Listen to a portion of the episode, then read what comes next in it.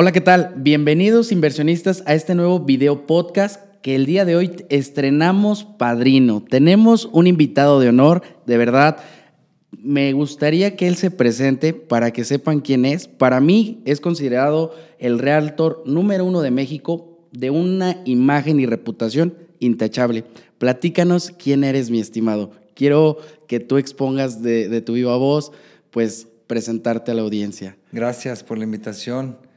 ¿Cómo está todo el mundo que nos está escuchando, que nos están viendo? Mi nombre es Jorge Morquecho Gess. Es un placer estar aquí contigo. Me encanta los interrogatorios, ¿no? Me encantan los podcasts, me encanta compartir información, me encanta sumar fuerzas y estoy muy contento de estar aquí. Oye, de verdad es un honor, te agradezco que, te des este tiempo para poder compartir con nosotros tus conocimientos. Y pues bueno, que la audiencia que escuche esto, nos vea o nos oiga donde se encuentre, se pueda llevar un contenido de valor para que sepan cómo es este mercado profesional en bienes raíces y puedan entender el contexto de una persona exitosa en este mercado y sobre todo el cuidado, el, proceso que conlleva para llegar a este punto, ¿no? Del punto A al punto B. Me gustaría que nos contaras un poquito de tu experiencia, de dónde emana eh, ahorita pues todo, todo, este profesionalismo que tienes, estos, estas negociaciones que hoy traes, tengo entendido que el día de hoy tienes clientes muy importantes eh, y, no, y no fueron de la noche a la mañana, todo lleva un proceso. ¿Cómo, ¿Cómo, surge Morquecho GES, que es tu, tu, inmobiliaria, una inmobiliaria de lujo? Tengo entendido que, que, es una de las inmobiliarias más grandes de México en cuanto a lujo se refiere. ¿Nos podrías platicar un poquito de eso? Eh, mira, a, grandes rasgos, nacido y criado aquí en la ciudad de Guadalajara, de una familia establecida desde hace muchos años aquí en Guadalajara, fundadora, familias fundadoras de aquí. Y pues ahora sí que la historia de mi abuelo, que estoy escribiendo un libro y lo estoy involucrando mucho a mi abuelo, que es donde, donde nace ante toda la familia de nosotros el tema de la construcción y desarrollo eh, urbano, eh, que es una historia muy padre, es una historia larga, pero bueno, al final del día mi abuelo inicia en los negocios de bienes raíces como a los 20 años. Ok.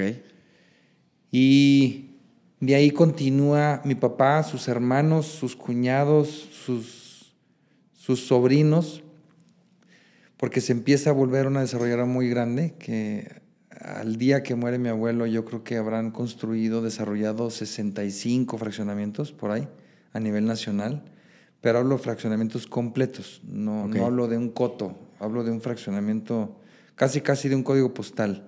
Ok. Entonces, pues sí era demasiada tierra, fuerzas de venta independientes por desarrollo, urbanizaciones, avenidas, panteones donados, colegios, escuelas donadas, eh, hospitales donados, te hablo postes de luz, calles, avenidas completas. Mi abuelo era muy discreto y no le encantaba. En aquellos tiempos no usaba el branding como ahorita, no se usaba eh, la fama. Eh, ahorita estamos viviendo una guerra de marcas personales y está muy bien, es, muy competitivo y eso nos vuelve, nos vuelve a todos el, ser mejores, quiero pensar. Y en aquellos tiempos no era tan así, no, no estamos hablando que el, grupo familiar va para 100 años en, en este próximo 2025. Okay. Este año cumplimos 96. Entonces, eh, al final del día, ya es una trayectoria larga, hablando desde abuelo, padre, y en este caso yo, tercera generación. Yo inicio a los 17, 18 años, oficialmente, porque lo vi yo desde pequeño. Ok, sí, creciste con el abuelo como admiración y aparte desde la cuna hablando de bienes raíces. Con mi papá, sí, era el tema escucharlo todo el tiempo, escuchar bancos de arena, material, ir a pagar rayas los sábados, ir a visitar la obra. Y eh, para mí era una aventura. Desde chiquillo, te hablo de tener, cuando yo tenía cinco años, el, el, el, ir a ensuciarme con la tierra, el subir a una casa en construcción y la rampa donde subían las carretillas, el hacerle hoyos a los costales, de, eran de cartón, ahorita son de otro, pero eran de cartón los costales de cemento. Entonces, con la pala o picarlos para abrirlos. Sí, abría y, les hacíamos un desmadre, pero, pero de eso se trataba. Al final del día, siempre estuve desde chiquillo involucrado porque lo veía. Yo lo vi toda la vida, desde, desde que tengo memoria. Ir a los bancos de arena, subirme la maquinaria. Eh, hace muchos años se usaba mucho la constructora y cuando hablábamos de una constructora, que mi abuelo tenía urbanizaciones grandes, fuertes. Sí, hacía colonias completas. Y hasta tenía maquinaria que nadie tenía en México. Ok. Entonces yo me subía a la maquinaria. Me, subía y, imaginaba que las manejaba hasta que hubo una edad, a los 8 o 10 años, que ya me subían en las piernas los, los operadores o por un ladito y, al final, y, me enseñaban a manejar, y yo manejaba, o mi papá. Okay. Siempre tengo mi papá que mi papá sabía a manejar cualquier máquina pesada, porque siempre las tuvo. Entonces, era un modo operandi diferente, era un modo de operación totalmente diferente a hoy en día, la forma, no hablo de la maquinaria, sino la forma de hacer el negocio, la forma de operarlo, de comercializarlo, pero lo vi toda la vida.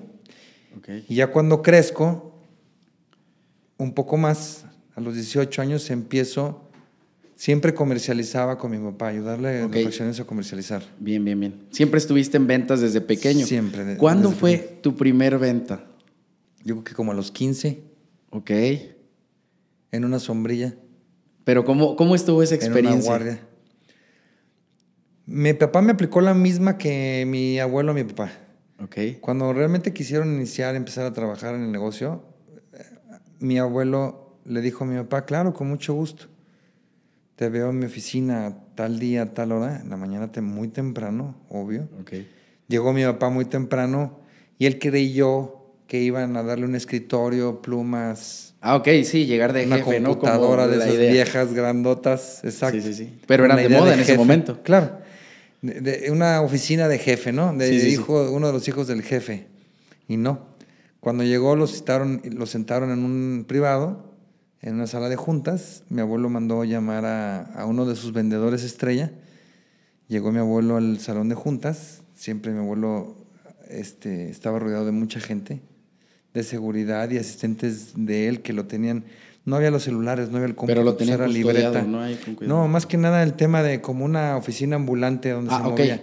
Era demasiado trabajo. Él abarcó demasiado trabajo al mismo tiempo. A veces tenía cuatro o cinco desarrollos al mismo tiempo, pero te, me refiero a colonias completas, hablo hectáreas, que tienes una, un equipo de maquinaria por fraccionamiento, una fuerza de ventas por fraccionamiento. Mi abuelo tenía arriba de mil vendedores.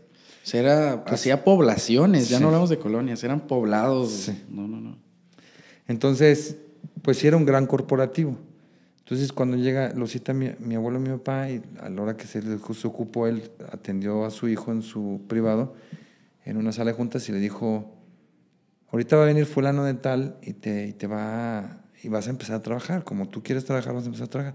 Claro, estoy listo para que me lleve, dijo mi papá, para que me lleve a mi, a mi privado mamalón, con mi silla mamalona sí, sí, sí. y con mis secretarias que van a estar a mi disposición. Él creyó. Ok. Cuando llega el vendedor, le dice mi abuelo, ya está listo mi hijo para que te lo lleves, te lo llevas al fraccionamiento fulano de tal, ahorita que vamos empezando, lo sientas ahí en nuestra silla y mesa y sombrilla de ventas, le enseñas, le capacitas, lo dejas y te regresas. Platica a mi papá que se le cayó la quijada.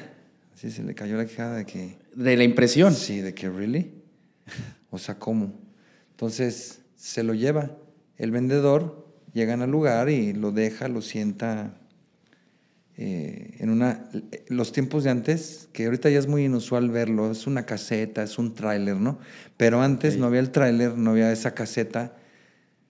Sí, el showroom que vemos eh, actual. exacto, que vemos un showroom actual. Antes no, antes era una sombrilla literal, una mesa de plástico, unas sillitas, el periódico y espera a que llegue, a que pase alguien por ahí, ¿no? Para abordarlo. Sí, sí, sí, porque no había la publicidad que hoy manejamos. Ahí literal sí era pararte en el desarrollo y a ver quién pararte en el desarrollo y a lo mejor alguna publicidad impresa en periódicos y algo así, y con la esperanza de que el que lo leyó, se tomó el tiempo, vaya al lugar y efectivamente se dé su vuelta y llegue a pedir informes. Entonces, Pues llegó, lo instaló y ahí estuvo y, lo enseñó un rato, un par de horas, tres horas, qué había que hacer, un procedimiento, una captación del cliente, información, ¿no? O sea, lo, enseñó y lo dejó. Ese día más tarde, ah, para esto le dice mi papá al vendedor, ¿y a qué horas vienen por mí? Tú no te preocupes. No había celulares, obvio.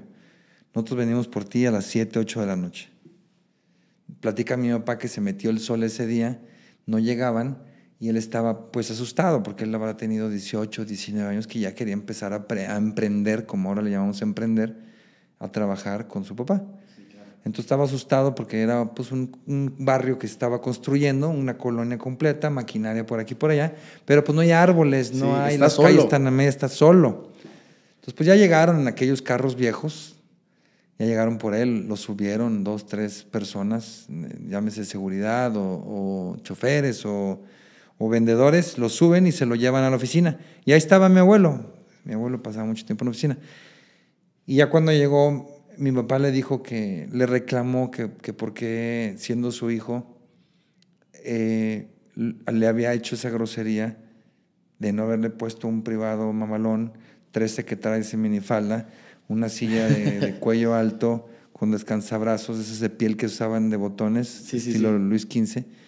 Y, ¿Y por qué se lo llevó al campo a dejarlo allá todo el santo día en una zona de guerra, en una, en una, en una obra masiva, en una sombrilla y una silla? Y mi abuelo le contestó, que mucha gente lo sabe, mucha gente conoce a mi abuelo como uno de los fundadores de Guadalajara en el ámbito de la construcción. Y mi abuelo contestó que si él quería ser el mejor vendedor, tenía que empezar desde abajo tenía que empezar desde vender en sombrilla en el lugar, para que conozca el lugar, para que sepa lo que es cuando llega un cliente la captación y que empezara desde abajo, no desde arriba. Porque le dijo a mi abuelo, si un día vas a ser un director de la empresa, tienes que empezar desde abajo. En ese momento no lo entendió tan bien porque tenía 18 años, 19 años. Sí lo entendió, pero no el mensaje tan a profundo a profundidad como ahorita lo puede entender alguien de 25 años. Muy bien. Y se fue y así continuó toda la semana. A lo que voy es de que me aplicaron la misma. ¿Y viviste el mismo proceso? El mismo proceso. A mí me da mucho gusto compartirle a los jóvenes. Me da mucho gusto decir también mi historia porque es exactamente igual. Cuando yo tengo cierta edad, que yo siempre lo vi, lo platicamos hace rato, el tema de, especialmente maquinaria pesada. Yo iba para manejar la maquinaria pesada desde chiquillo, entonces pues involucrado la construcción y al mismo tiempo la fuerza de ventas, entonces yo me le pegaba a los vendedores y yo andaba en el campo, rodeado de, los obreros y, de los operadores y, los, y la misma fuerza de ventas físicamente.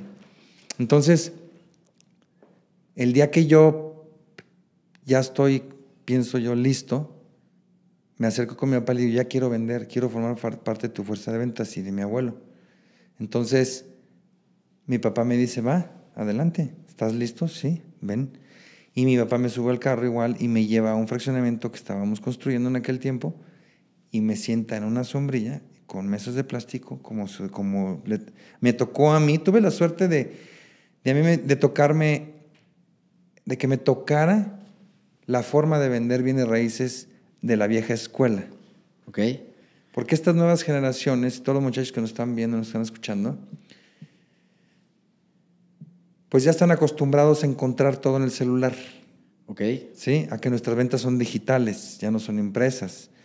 Todo se encuentra en el celular, hay un buscador principal que se llama Google y nos da todo, ¿no? Oye, pero ¿cómo eran las, las fuerzas de ventas de antes? Ya lo platicábamos, ¿no? Físicamente. Ok. ¿Tocando puerta en puerta? Más que nada volanteo, periódico, impresos, espectaculares, que los espectaculares que, que tienen, eso sí, tienen muchos, muchos años, espectaculares. Y era un modo impreso. Y efectivamente, puerta en puerta, boca en boca y visitar. Más que nada era hacer una cita de teléfono de oficina, los teléfonos de rueditas de antes. Sí, sí, sí. Que ahorita se lo enseñas a un niño de 7, 10, 12 años y no sabe qué es. Entonces le enseñas, digo, de los teléfonos de, rueditas Ok. y llamaban a una base de datos que cada quien iba coleccionando, que cada quien iba creando, que cada quien iba haciendo como vendedor. O hasta la sección amarilla, ¿no? Sección También. amarilla también, anda, de, de teléfonos. Y recomendaciones, y tú conocías a alguien, oye, ¿no sabrías de alguien que le interesaría comprar unos terrenos en preventa? Dame un teléfono a alguien, de, de algún familiar, por favor. Entonces esa persona, amigo tuyo, te decía, claro que sí, fíjate que Antonio, Sí. eh, yo como que escuché que andaba eh, interesado, te paso su teléfono de oficina o casa. Entonces hacía la cita.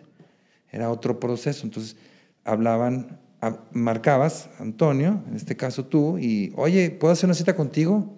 La gente estaba muy acostumbrada a que la visita era personal, era una visita presencial, Sí. Y algo me ibas a pedir o algo me ibas a vender al final del día. Pero en eso no estaba acostumbrado a manejar ese tipo de, Claro, de era- oportunidades de esa manera, ¿no? Exactamente. Entonces yo ya, ya las personas hacían la cita con Antonio, con George, en oficina, casa, donde fuera, y venía la persona y le vendían con planos, le vendían con impreso. O sea, a lo mejor con diapositivas, a lo mejor con. Eran unos slides, eran unos negativos, como ahorita ver un proyector, pero eran un- un- un- unos negativos que le hacías clic, se proyectaban en la tele, eh, perdón, en la, pant- en, la, en, la, en la pared, pero era una imagen por, por imagen, imagen por imagen. Entonces, mismas presentaciones, mismo speech, mismo speech de venta, pero con otras herramientas.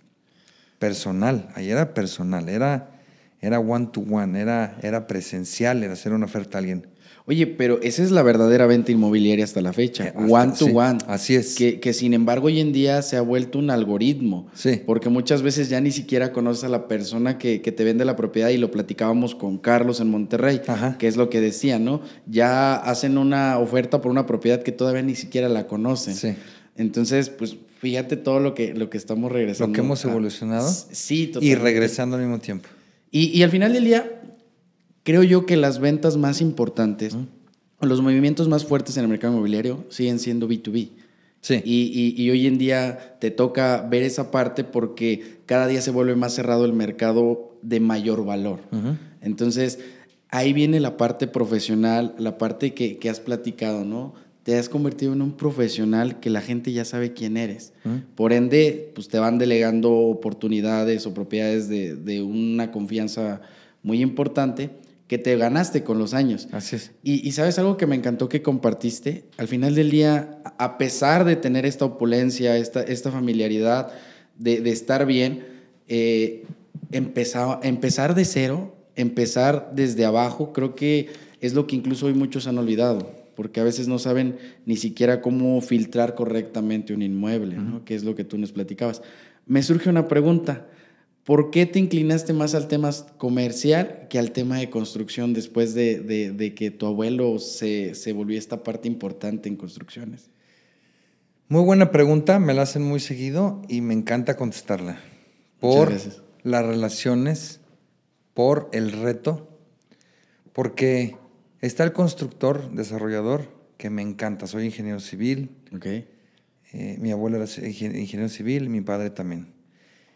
Y construí yo muchos años, estuve pegado a obra, he hecho fraccionamientos yo también, viví siete años en Mazatlán desarrollando, hicimos tres urbanizaciones grandes. O sea, y al mismo tiempo hemos comercializado nuestro propio producto y, pro- y producto de terceras personas. Ok.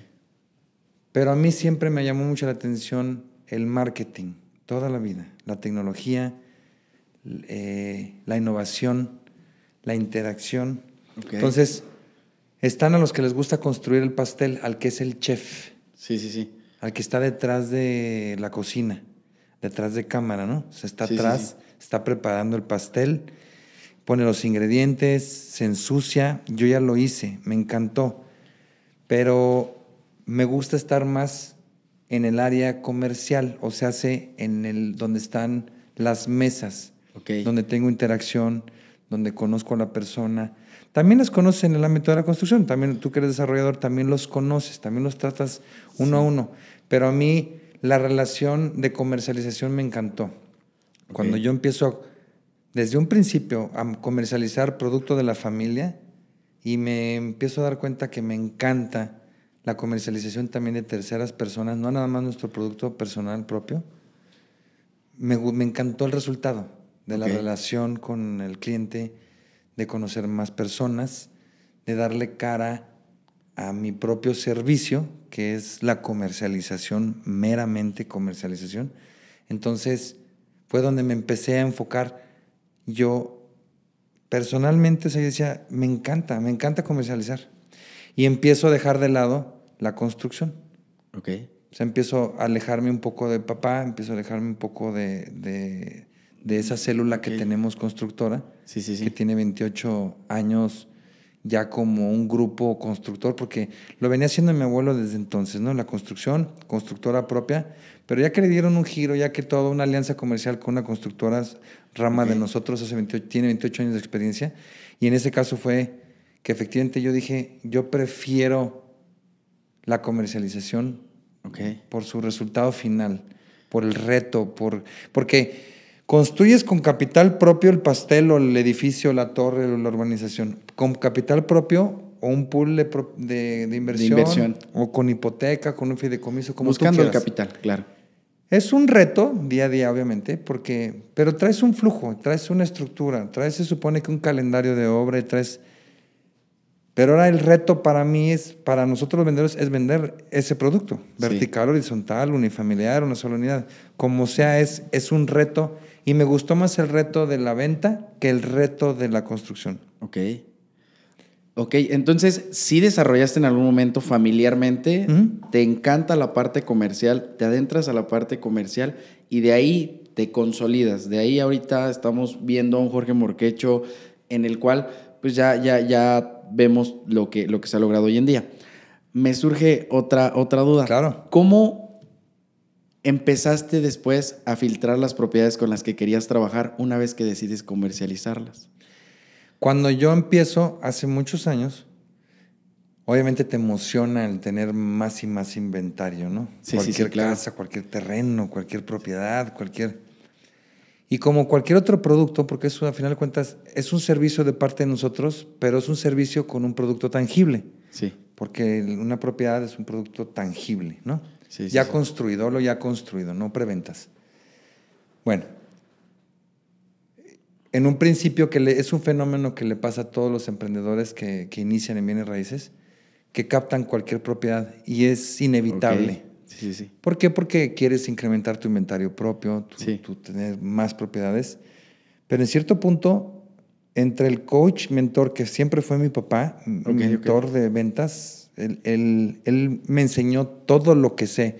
Yo no le puedo dar ese crédito a nadie más, más que a él, porque él fue el que realmente a gota fría, a coscorrones, a dejarme en la obra, a enseñarme como ingeniero a- a- en la construcción y como comercializador, porque él fue el mejor vendedor de mi abuelo. Ok. Desde joven se empezó a convertir y a posicionar como mejor vendedor de mi abuelo. Y para mi papá era un orgullo Sí. el, el er- de, de tener 2.000, 3.000, 5.000, llegó a tener 10.000 vendedores a nivel nacional Wow. en una sola tirada. Mi papá decía, y había grupos y subdivisiones, dependiendo sí, del proyecto, y con direcciones y subdirecciones. Y mi, y mi papá se llegó a convertir en el top 3, en el mejor vendedor, que eran contrarresultados, ¿no? Era que si hacías un fraccionamiento con 5 mil terrenos, una subdivisión de 5 mil lotes, pues obviamente te vas a los, a los números, son los números. Claro. ¿Cuántos vendieron al final del día y quiénes vendieron? Pues fulanos, qué fuerza de venta y todo. Y todo tiene un récord. Ah, Claro. el lote número tal, número tal, número tal, lo vendió Metas, fulano. ¿no? Que, Sí. que, que tienen las y las agencias. metas de mi papá eran muy fuertes. Se convierte en el mejor vendedor y para mí el papá era un reto y, y era un orgullo ser, convertirse en el mejor vendedor de mi abuelo. Y igual yo, cuando yo inicio con mi papá, para mí era un reto personal. Yo voy a, yo no tengo la experiencia de tus vendedores dinosaurios. Ok. Era otra forma, era, eran otros métodos. Yo quiero aprender, yo aprendía pegándome con ellos. Me aventaban para un lado y era así como que, no, espérate, morro, o sea, hazte para allá, no estorbes, quítate. Sí, o sea, yo sí sé vender, Y tú yo, no. Así. Sí, Ok. y, y era, no me importaba. O sea, al final del día era, yo me le pegaba a quien casi, casi me escondía en los carros y me llevaran a las citas, me llevaran al fraccionamiento y se vuelve un vicio la comercialización. Entonces, hablo desde jovencito. Después vino la construcción, urbanización, lo probé, lo hice, lo conquisté dentro de, de mí, hablo eh, familiarmente, pero siempre me apasionó la comercialización. Entonces, Dicho lo anterior, pues yo le digo eso a los muchachos, todo el mundo empieza a adquirir todas las propiedades que le caigan. Sí, sí, inventario, llenarse, llenarse. Inventario, y empiezas a hacer ya, la vida te enseña que tienes que empezar a hacer filtros, porque hay propiedades que ya no valen la pena que, que, que le dediques el tiempo. Tienes que saber qué propiedades se venden. Exactamente. ¿correcto? Entonces, contestando tu pregunta del filtraje que hacemos o que yo hice desde un principio y que vengo haciendo y que lo hago el día de hoy, es como, literal como decirte que si me ayudas a vender un carro, vamos a suponer un cliente, porque tenemos llamadas, cientos de llamadas diarias a los más de 50, 60 vendedores que tenemos. Entonces, eh, y hemos llegado a cifras más grandes, que entre todos sumamos, eh, porque estamos en todas las plataformas de paga, redes sociales, bla, bla, bla, tenemos gran presencia en redes sociales. Entonces, es una mensajería importante de querer vender, porque todo el mundo quiere vender. Sí, sí, sí. Entonces, ahí es donde tenemos que filtrar. Enseñamos en capacitaciones. Y yo en lo particular, desde hace muchos años vengo filtrando el que si no tiene pies y cabeza la propiedad, no Ok. vale la pena para mí mi tiempo. O sea, es- eh, vuelvo lo mismo, es como un carro. Yo te digo, oye, Jorge, oye, Antonio, ¿vendes carros? Sí. ¿Me vendes mi carro? Y te lo muestro. Y tiene tres llantas en vez de cuatro. Mm, Tiene un asiento en vez de cuatro. El volante lo tiene al revés. No tiene la palanca de velocidades si es estándar. El clutch no sirve. Pues en un principio pasa que efectivamente todos estos muchachos jóvenes, y yo lo hice, lo agarras, agarras ese carro y dices, no, a ver cómo le hago, lo pinto, le arreglo, le, le- lo lavo y que Ok. desde que lo vendo, lo vendo. Yo lo hice, eran retos muy fuertes Sí. con propiedades que no tenían pies y cabeza. Ok. Pero hoy en día, a partir de hace muchos años, descubro, aprendo y me enseña mi papá que hay que saber decir que no. Hay que saber decir si- qué propiedades tienen pies y cabeza y qué propiedades no tienen futuro. Son elefantes blancos. Blancos, Es así de fácil. Y cuando a mí me cae un elefante blanco, Antonio, es tan sencillo decir muchas gracias. No tenemos la capacidad, la fuerza para, para levantar ese elefante blanco y preferimos no hacerle perder el tiempo al cliente, ser honestos con, con el cliente y es un ganar-ganar porque no lo hacemos perder su tiempo, ni lo Sí. emocionamos, ni lo ilusionamos. Claro. Oye, y aquí surge una duda Ajá. para la audiencia que entienda qué es un elefante blanco en el tema inmobiliario, porque no todos conocen ese, ese concepto. Muy buena pregunta. Este, ¿Nos pudieras este, ejemplificar ello? Claro. Eh, porque bueno, en lo personal es tener una construcción en donde no va ese tipo de construcción y al final del día termina siendo una construcción irrelevante, fuera de mercado y que no se va a vender. Así es. Pero me gustaría escucharlo con tu concepto. Para ti, ¿qué es un elefante blanco en el tema inmobiliario? Algo de lo más importante de una propiedad es la ubicación. Ok. location. Y no hablo de su valor de en dónde esté, o sea, en qué zona, que en esa zona tiene un cierto valor por metro cuadrado de venta. No hablo de sus valores, hablo de la ubicación literal, geolocalización. Bien, Porque puede ser una colonia popular, bien. pero puede ser o bien ubicada ese predio en particular, o puede ser muy mal ubicado. Al igual que en una colonia de muy alto valor. Ok, ¿Sí? Y te puedo hablar de donde estamos en este momento, en zona Andares.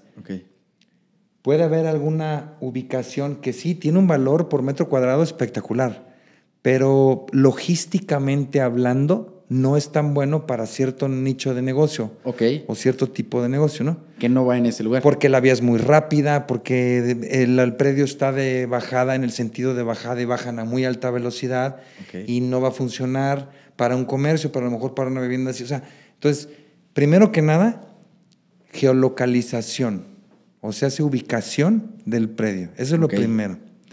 Segundo, llámese terreno, que son dos ramas, que se abre ahí en dos terrenos, un predio urbano, un predio sin construcción y un predio o una propiedad ya construida, vertical, horizontal, lo que tú quieras. Ahí vendría sus espacios, si fuera una construcción, pues sus espacios, em, que también o mal estuvieron hechos, su funcionalidad del inmueble, su estado del inmueble, el precio que se pretende del inmueble, porque tiene que coincidir el precio que, que vale contra el precio que el propietario quiere, porque luego le agregan el valor sentimental. Okay. Aquí nació mi, mi, bisabuela y luego mi abuela y luego mis hijos y los nietos y entonces... Sí, claro, le ponen un valor sentimental, como un valor económico. Así es. Entonces, si la propiedad vale un millón de pesos, más el valor sentimental son dos millones, se desfasa del mercado y, está desfasado el propietario eh, mentalmente de lo que pretende por esa propiedad. Entonces, vuelvo a resumir. Ubicación del predio, llámese terreno o casa, o algo construido, torre, lo que fuera, vertical o horizontal. Estado del predio, en qué estado está, si es construido, puede ser una construcción nueva, pero hecha con las patas. Lo he visto mil veces. Tú dices, ¿a poco sí? Las puertas machaparras, los espacios entre las puertas de 60 centímetros, 50 centímetros que apenas puede entrar una persona de frente. Sí, claro. O sea, que ves que, el arquitecto, el ingeniero, si no hubo un arquitecto o no hubo un ingeniero, o si lo hubo, no lo estudió la carrera, no hay esas medidas estándares que, que, las encuentras en libros, no esta es computadora, viene desde antaño. El circuito que debe tener, la, el ancho de los pasillos, la altura de los, las losas, el nivel de carga. Entonces, por eso es tan importante, por eso estoy diciendo lo que, lo, que, lo que estoy diciendo. por eso, eh, repito, ubicación, el estado del predio, si estuvo bien construido o no estuvo bien construido, si es construcción. Y el tercero es el precio. Si el precio está al valor... Al valor de mercado. Al valor de mercado. En la zona, por su metraje, sin valores agregados sentimentales. Perfecto. Aquí hay, una pregunta. Obviamente, para un mercado consciente, para alguien que de verdad quiere invertir en raíces, son puntos a fijarse puntualmente con lupa. Así es. Que cumpla con esto, con esto, con esto. Pero ha llegado el cliente que te haya comprado por excentricidad eh, fuera de un valor de mercado, que me gusta eso. Sí, por capricho. Sí. Sí. Sí. Y nada más quiero terminar de contestarte la pregunta anterior porque bien, eh, te platiqué la raíz de tu pregunta de el elefante blanco. Sí, sí, claro. Entonces, en otras palabras, de lo que dijimos hace, hace rato es, ¿qué es un elefante blanco en una propiedad? Es una propiedad que la ubicación es pésima. Ok. Para que hagas lo que hagas, es pésima la ubicación. Que la construcción, la obra, urbanización, vertical, horizontal, como fuera, o simplemente el predio solo, está mal. Ok porque está muy irregular, porque está cucho, porque está, porque, porque está mal. Se ve, se siente al llegar al predio. Y el tercero es el precio. Está desfasado en el precio. Ese es un elefante blanco para nosotros en el mundo inmobiliario. Que no cumple con ciertos filtros, con ciertos requerimientos, como para que el predio se pueda vender fácil. Se vuelve un elefante blanco porque se vuelve una venta muy difícil para todos los que nos están escuchando que, aclarando el elefante blanco. Entonces, prefiere uno ya con experiencia y lo recomiendo no tocarlo. Si estás dando cuenta que, que haces un filtrado, haces un trabajo de investigación del predio y te das cuenta que no cumple con ciertos requisitos o que tiene señales de que es un elefante blanco, no lo tomes. porque nada más vas a perder tu tiempo. Ok. Bueno, pues, ahí queda puntualmente para que no, se meta uno en, este tipo de propiedades, analizando puntualmente, los puntos que dijiste. No vale la pena. Muy bien. Y me encanta esa frase que platicas, ubication, ubication, ubication, que es una de, las frases en bienes raíces, ¿no? O sea, claro, que ese es, en, ese es en slang, que la palabra correcta que usan en Estados Unidos, Canadá, y eso es efectivamente location, location, location. Perfectísimo. Oye, eh, ¿Alguna vez tú has levantado capital de preventas para un desarrollo inmobiliario? Sí. ¿Cómo es que tú tomas ese proyecto para decir, este sí lo tomo para levantar? Precisamente con el filtrado que te acabo de mencionar. Perfecto. Hago una, una gran investigación de documentación, primero que nada, parte legal, parte fiscal, parte eh, financiera, conocer a las personas físicamente, los socios, saber de la fideicomiso, si hay una hipoteca y ya que una vez se checa, se checa ubicación, geolocalización y toda una serie de cosas para ver para nosotros si vale la pena, si tenemos la fuerza, si tenemos el interés, si nos gusta el proyecto, es una serie de cosas para decir si le entramos a ese proyecto con todo o prefiero decir muchas gracias que lo tome otra persona, yo no tengo, no me interesa. Perfecto. Oye, una pregunta, ¿cuál es la importancia de buscar un profesional inmobiliario o una empresa inmobiliaria competente para llevar a cabo este tipo de, comercialización? Muy importante, porque de palabra, de boca, todo el mundo nos podemos echar muchos tacos. Sí. Claro. Nadie vende frío. Sí, sí, sí. Nadie vende malo, ¿no? Sí, sí, sí. Entonces, pues obviamente como constructor, tu pregunta va del lado del constructor, si es importante el hacer una alianza, el tener un brazo, yo lo llamo vulgarmente brazo armado de ventas, o sea, ese es tu, tu punch, son tus, tus, tus peones de guerra. ¿Por qué? Porque son los que van a traer dinero a la mesa. Sí, sí, sí. Porque si tienes una buena fuerza de venta como constructor, empieza a haber flujo de regreso, ¿no? Sus, claro. sus que son la salida de sus inmuebles, la colocación. Y, y esos eh, anticipos, vaya, son los anticipos apartados, este 50%, ese porcentaje se empieza a recibir flujo el constructor. Entonces, claro que es importante que tenga una fuerza de ventas, porque es un complemento el que está haciendo el pastel y el que llega, agarra el pastel y, y se sale a la mesa, a la, al área de, de, comensales y se pone a vender el pastel que están cocinando allá. Y cuando solo es un individuo, digamos que solo es una propiedad, no es un desarrollo, la importancia que tiene esta empresa como representante del propietario, ¿por qué tú le recomendarías a un propietario que, que ponga en manos de una empresa inmobiliaria la comercialización? ¿De su bien inmueble? Sí, claro. Totalmente, debería ser por el bienestar de todo el mundo casi casi una ley como en Estados Unidos. Es, ley, es una ley. O sea, para tú vender una propiedad, tiene como propietario, aunque te dediques a bienes raíces, la puedes representar tú, tiene que haber un representante por muchos temas que ahorita lo vamos a platicar. Al igual que el, el, querer comprar una propiedad, que alguien te represente. En México, hablando de México, contestando tu pregunta, es algo que yo vengo, vengo eh, fomentando desde hace tiempo. Y son dos temas que, son muy importantes, que van acompañados de tu pregunta. Uno es la representación inmobiliaria, o sea, hace el, contrato de exclusiva con un agente inmobiliario que te promueva tu propiedad, que se encargue de tu propiedad, de venderla, que dé la cara, por muchas cuestiones que ahorita las podemos platicar si tú quieres, y al mismo tiempo, aparte del contrato de exclusiva, es el que efectivamente ese propietario se deje representar por un agente inmobiliario. Y te voy a decir por qué. Porque primero que nada por su seguridad. Segundo, para que no lo estén molestando a él. Tercero, porque no tiene la experiencia para saber si la documentación es la correcta, si el proceso es el correcto. Hay un proceso en una comercialización de bienes raíces que no todo mundo lo sabe y que no todo mundo lo aplica, ¿eh? Okay. O sea, no todo mundo aplica, no todo mundo ve con los mismos ojos que yo por experiencia, lo hablo por años, no porque sean tontos o no porque sea mejor que alguien sí, por los aprendizajes de los años. Simplemente por experiencia y por prueba y error.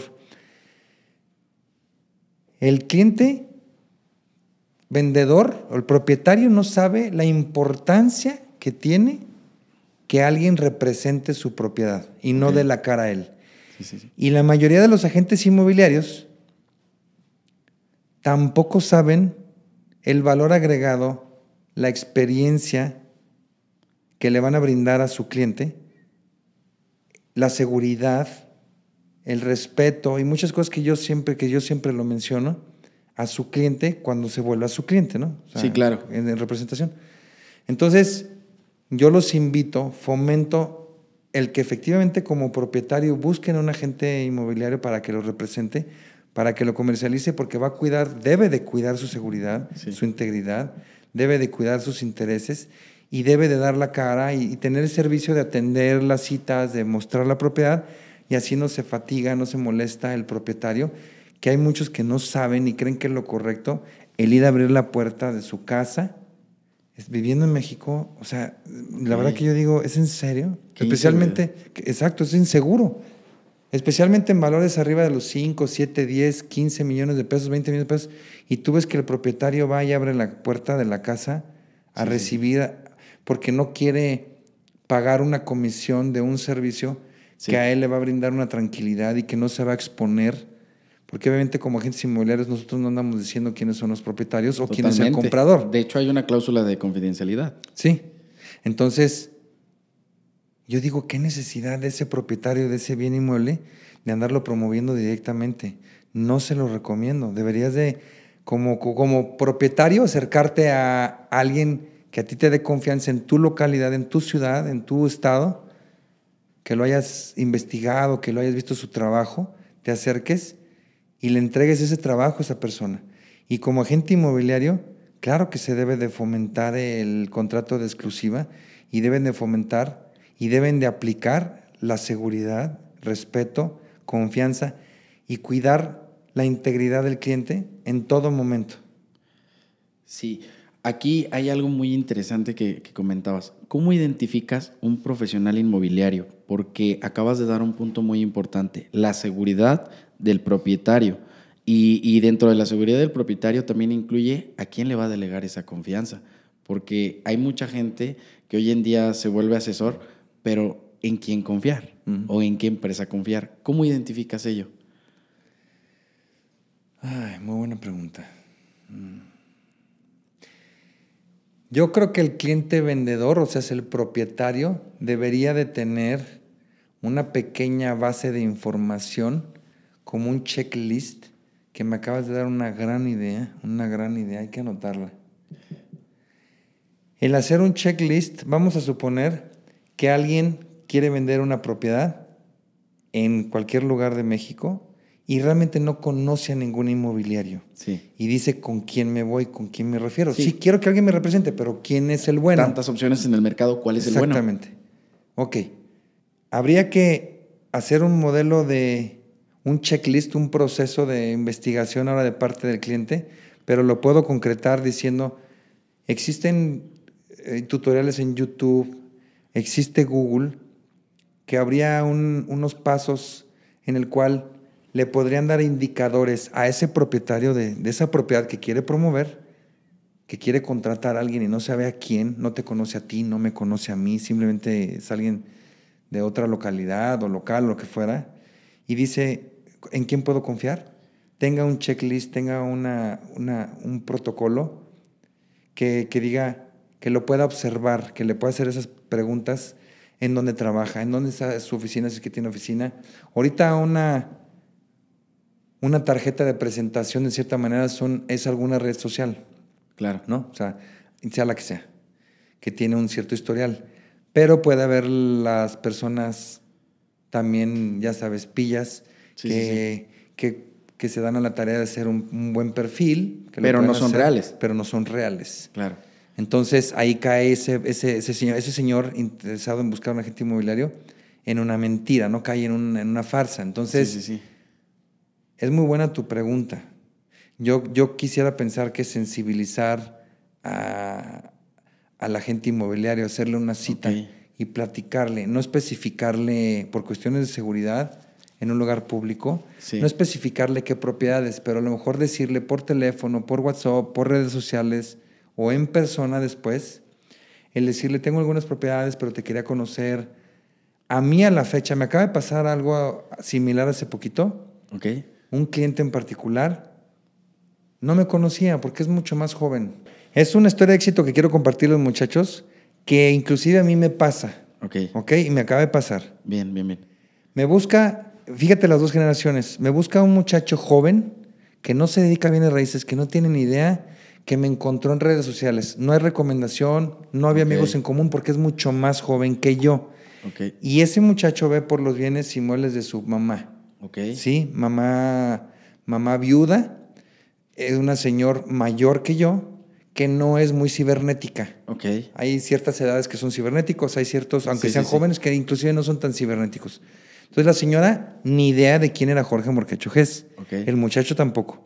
Me ve en alguna publicación, en alguna red social, le gusta la manera de operar mía, de, la manera de vender, de comercializar orgánica, de una manera diferente. Tú lo sabes que seguimos, estamos y seguimos y seguiremos disruptiendo la forma de comercializar bienes raíces en redes sociales. Claro. Y me busca, él me lo confesó después, para ayudarle a traspasar un local comercial aquí en Zona Andares, en Zapopan, Jalisco.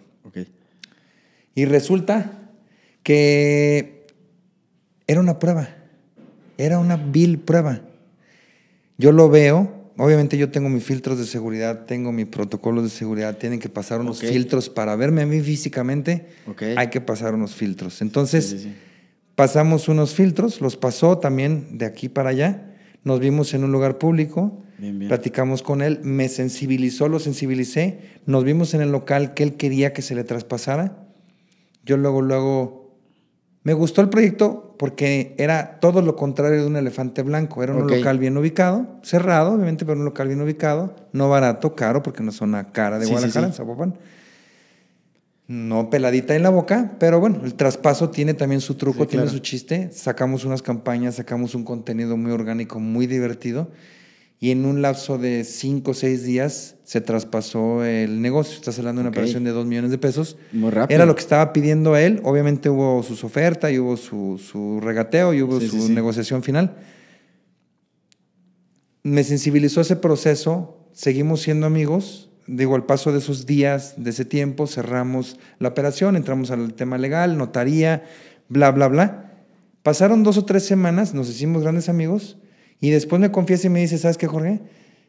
Te quiero, quiero que seas mi administrador de propiedades. Me, me encantaría. Te encantó la forma en que la atendiste familia, y todo. Sí, esa familia tiene, tiene un network muy cañón y tiene eh, arriba de, de, 40, 50 propiedades en administración y otro tanto en venta.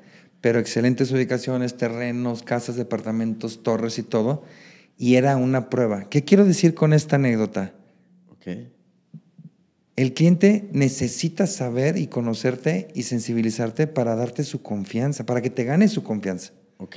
Entonces, ojo, trata al cliente bien, atiende al cliente, dale su tiempo, no lo tomes for granted. En inglés quiere decir que no lo tomes como por, por alto, no lo des por alto. Cada cliente viene vestido y viene en un color que a lo mejor no es el color, ¿no? Para bien o para mal. Entonces, bueno, hay que darle la oportunidad, hay que darle eh, ese tiempo y ese trato para que, que, que sí entendiste la moraleja, ¿verdad? Sí, sí, claro. Al final del día, cualquier cliente, no importa cómo sea, tu trato debe ser profesional 100%, obviamente con los con los filtros que tú ya, ya tienes, tus parámetros, para que vea tu profesionalismo de este lado y ahora, ya que tú pasó, que él pasó tus filtros, ahora tú demostrarle por qué puede confiar en ti todo esto. Así es. Así Pues bueno, como conclusiones nos quedamos que todo esto viene desde una carrera de tiempo atrás, enseñanza desde cero, profesionalismo, el conocer el mercado, el entenderlo por esta experiencia que se te ha brindado y sobre todo el brindar la confianza necesaria y la atención necesaria a estos clientes para llegar a ser un profesional inmobiliario de éxito en México. ¿Esto es lo que ha llevado Morquecho GES al éxito que hoy tiene? Sí, la verdad que sí. Dedicación, esfuerzo, respeto a mis clientes. Em, ¿Qué te puedo decir? ¿Qué es lo que siempre he aplicado desde el día uno? Empezar desde cero, prueba y error, que hay mucho error, que ese error nos lleva a éxito y no hablo éxito monetario, ¿eh? hablo éxito de conocimiento, hablo éxito de que ya si das un paso, es un paso firme, es un paso para adelante, porque tuviste tanto error que, que ese error te dio la enseñanza. Entonces, pues sí, perseverancia, disciplina y esfuerzo. Yo le digo siempre a los jóvenes, si es un mensaje personal, que si quieren lograr algo en la vida, no se puede si no hay un sacrificio. Muy bien. Entonces, quieren todo por el nada y no se puede. No se puede. Si se levantan a las 9 de la, noche, de la mañana, ya van muy tarde. Muy bien. Si el viernes cierran la cortina de trabajo laboral, no, no van a ser un gran empresario. Si están viendo el reloj todo el día de a qué horas van a dejar de trabajar y festejan los viernes, no van a ser un gran empresario. Si, si odian los lunes, esas son palabras que a mí me encantan, están en el trabajo equivocado y jamás van a ser grandes. El lunes debe ser el día principal de un emprendedor. El viernes debe estar triste de que llega el viernes y va a bajar su ritmo de trabajo el sábado y el domingo. Y el sábado y el domingo deben de ser igual que el lunes, martes y miércoles. Oye, qué gran mensaje nos acabas de compartir al final del día. La persistencia, el trabajo arduo premia. Y premia, pues obviamente, con los resultados que se ven en un futuro. Sí, premia, ¿eh? Y sí, premia, te lo digo por experiencia propia, sí premia, pero hay que hacerlo. Me acuerdo muy bien del mensaje que nos compartiste en Monterrey y decías, los resultados llegan cuando tienen que llegar, pero camina, primero aprende a gatear, ¿Mm? camina y luego corre. Así es. Todo va a llegar en su momento, ¿no? Así es. De verdad, Jorge, te admiro, te estimo. Gracias, igualmente. Muchísimas gracias por compartirnos eh, este espacio, este contenido que a muchos les va a servir en tema inmobiliario. Aquellos que quieren entrar en este mercado, pues tienen la portavoz de un referente en el mercado que para mí es uno de los personajes e inmobiliarios más consolidados en México. Gracias. Muchísimas gracias. ¿Nos pudieras compartir tus redes sociales para poder seguirte? Claro que sí, con mucho gusto. De mi grupo inmobiliario, la firma que tiene 96 años al día de hoy, como grupo inmobiliario familiar, em, es, todo es arroba morquechoges, únicamente, ¿no? Ok. Igual canal de YouTube y todo. TikTok, Instagram, Facebook, eh, la que me digas.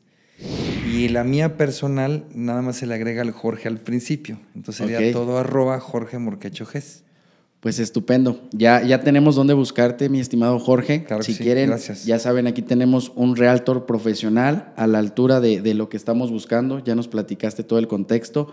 De antemano, muchísimas gracias a todos aquellos inversionistas y personas que nos están viendo detrás. Aquí abajo les dejamos nuestras redes sociales. Recuérdenme, como Antonio Vázquez Real Estate, estamos para servirles y sobre todo entregarles entrevistas de valor con gente referente en el mercado que les puede brindar una asesoría y mostrarles el camino para llevarles a un éxito en su inversión inmobiliaria. Muchísimas gracias, nos vemos en el siguiente video y si este contenido les sirve, compártelo, que de verdad tenemos muchísimo por aportarles. Que tengan excelente tarde, día o noche. Hasta luego. Muchas gracias, Jorge. De nada. Quería agregar, si sigue grabando, que okay. también, y se escucha para, para, podcast, que también yo te admiro. Yo tengo muy buen ojo. Okay. Y te quiero decir algo. Vas muy bien. Y vas a llegar lejos si sigues así. Muchísimas lo gracias. Lo platicamos en Monterrey. ¿Verdad que lo platicamos en Monterrey? Que si sigues así vas a llegar muy lejos. ¿eh? Entonces, yo también te admiro porque estás muy joven. ¿Qué edad tienes? Yo tengo 25 años. Muy bien, muy bien. Entonces, sigue así. Levántate, sé el primero que se despierte, sé el último que te vayas, no cheques el reloj, que te sea lo mismo si es viernes, lunes, miércoles, domingo, y vas a lograr el éxito que estás buscando. ¿eh? Y va a ser un ejemplo más adelante para todos esos jóvenes que te siguen, que están viendo, porque tengo buen ojo y te digo algo, te lo repito, si sigues así vas a llegar muy lejos. ¿eh? Muchísimas gracias, Jorge. Créeme que no me lo están preguntando, pero si, si me preguntaran a qué se debe este resultado, se debe al estar con gente como tú. De verdad que mucha gente puede apagar tus, tus ilusiones, tus aspiraciones, pero solamente los grandes te van a subir a sus hombros para que tengas esa visión Así y es. puedas llegar a ese camino. Para mí es un honor esas palabras y pues bueno, ya veremos en los próximos años sí, te voy a estar qué, qué surge, sí. pero vamos a darle con todo porque Va. sea una carrera provechosa. Va. De antemano, muchísimas gracias a todos aquellos que, que, nos ven, nos observan y pues bueno, muchísimas gracias. De verdad también terminó siendo un tema motivacional para mí y espero que para muchos que nos ven. Vale. Que tengan excelente tarde. Muchas gracias, gracias. George.